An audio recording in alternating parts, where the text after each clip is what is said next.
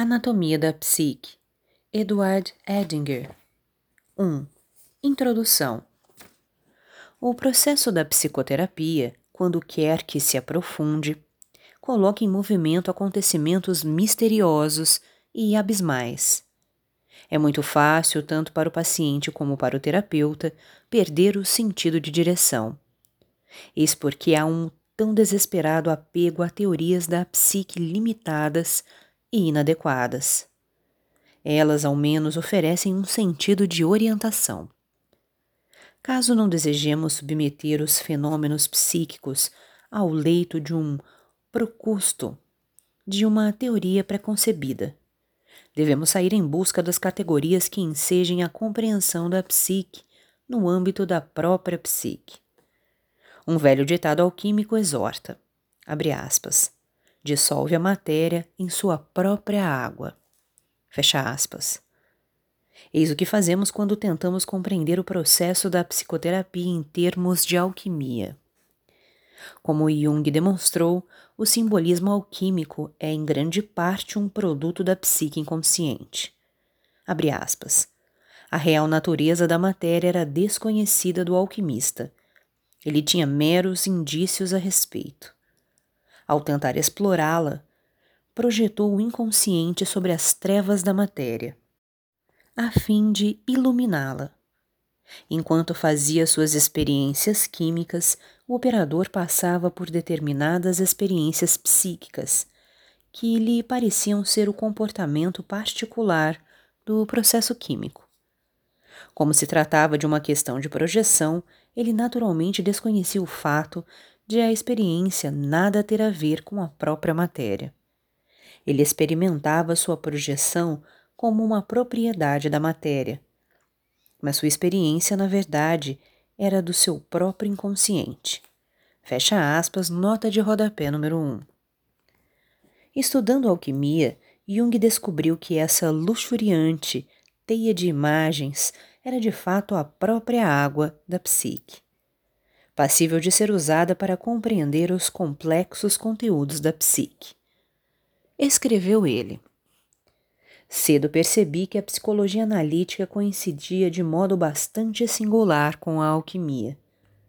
As experiências dos alquimistas eram, num certo sentido, as minhas próprias experiências, assim como seu mundo era meu mundo. Foi com efeito uma descoberta marcante eu encontrara a contraparte histórica da minha psicologia do inconsciente.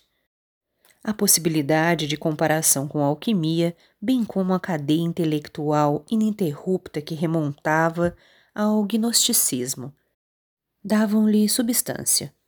Quando me debrucei sobre aqueles antigos textos, tudo encontrou o seu lugar. As imagens, fantasia, o material empírico que recolhera em minha prática, e as conclusões que deles retirara. Eu começara a entender o significado desses conteúdos psíquicos a partir de uma perspectiva histórica. Nota de rodapé número 2. No final de Mysterium Coniunctionis, ele faz um resumo do significado da alquimia. Todo procedimento alquímico pode muito bem representar o processo de individuação num indivíduo particular. Embora com a diferença não desprovida de importância de que nenhum indivíduo particular abarca a riqueza e o alcance do simbolismo alquímico. Este tem a seu favor o fato de ter sido construído ao longo dos séculos.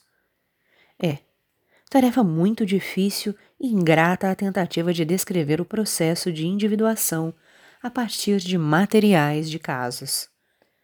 Na minha experiência, nenhum caso é suficientemente amplo para revelar todos os aspectos com uma riqueza de detalhes que o leve a ser considerado paradigmático. A alquimia, por conseguinte, realizou para mim o grande e inestimável serviço de fornecer um material em que minha experiência pudesse encontrar espaço suficiente, o que me possibilitou descrever o processo de individuação ao menos em seus aspectos essenciais. Nota de rodapé número 3. Desse modo, podemos dizer que as imagens alquímicas descrevem o processo da psicoterapia profunda, que é idêntico àquilo que Jung denomina individuação. Assim, proponho-me a examinar algumas das imagens básicas da alquimia, a fim de verificar a forma pela qual correspondem às experiências da psicoterapia. Uso o termo psicoterapia em seu sentido mais amplo, etimológico. A palavra grega terapeuein, curar, significava originalmente serviço aos deuses. Por conseguinte, a cura ocorria, de início, num contexto sagrado. Filo faz referência a um grupo de judeus contemplativos, pré-cristãos, que chamavam a si mesmos de terapeutas, abre aspas, quer porque professavam uma arte medicinal mais eficaz do que aquela que tinha emprego geral nas cidades. Abre parênteses.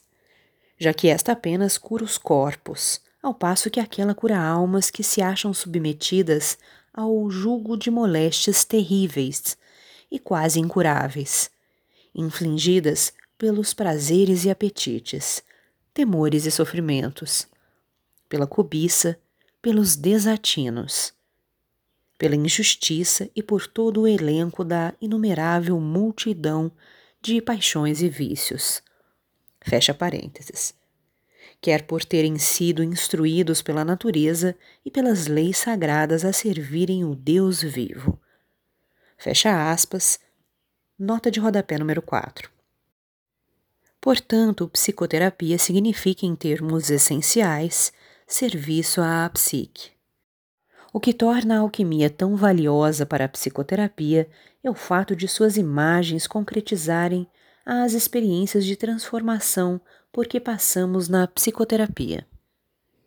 Tomada como um todo, a alquimia oferece uma espécie de anatomia da individuação.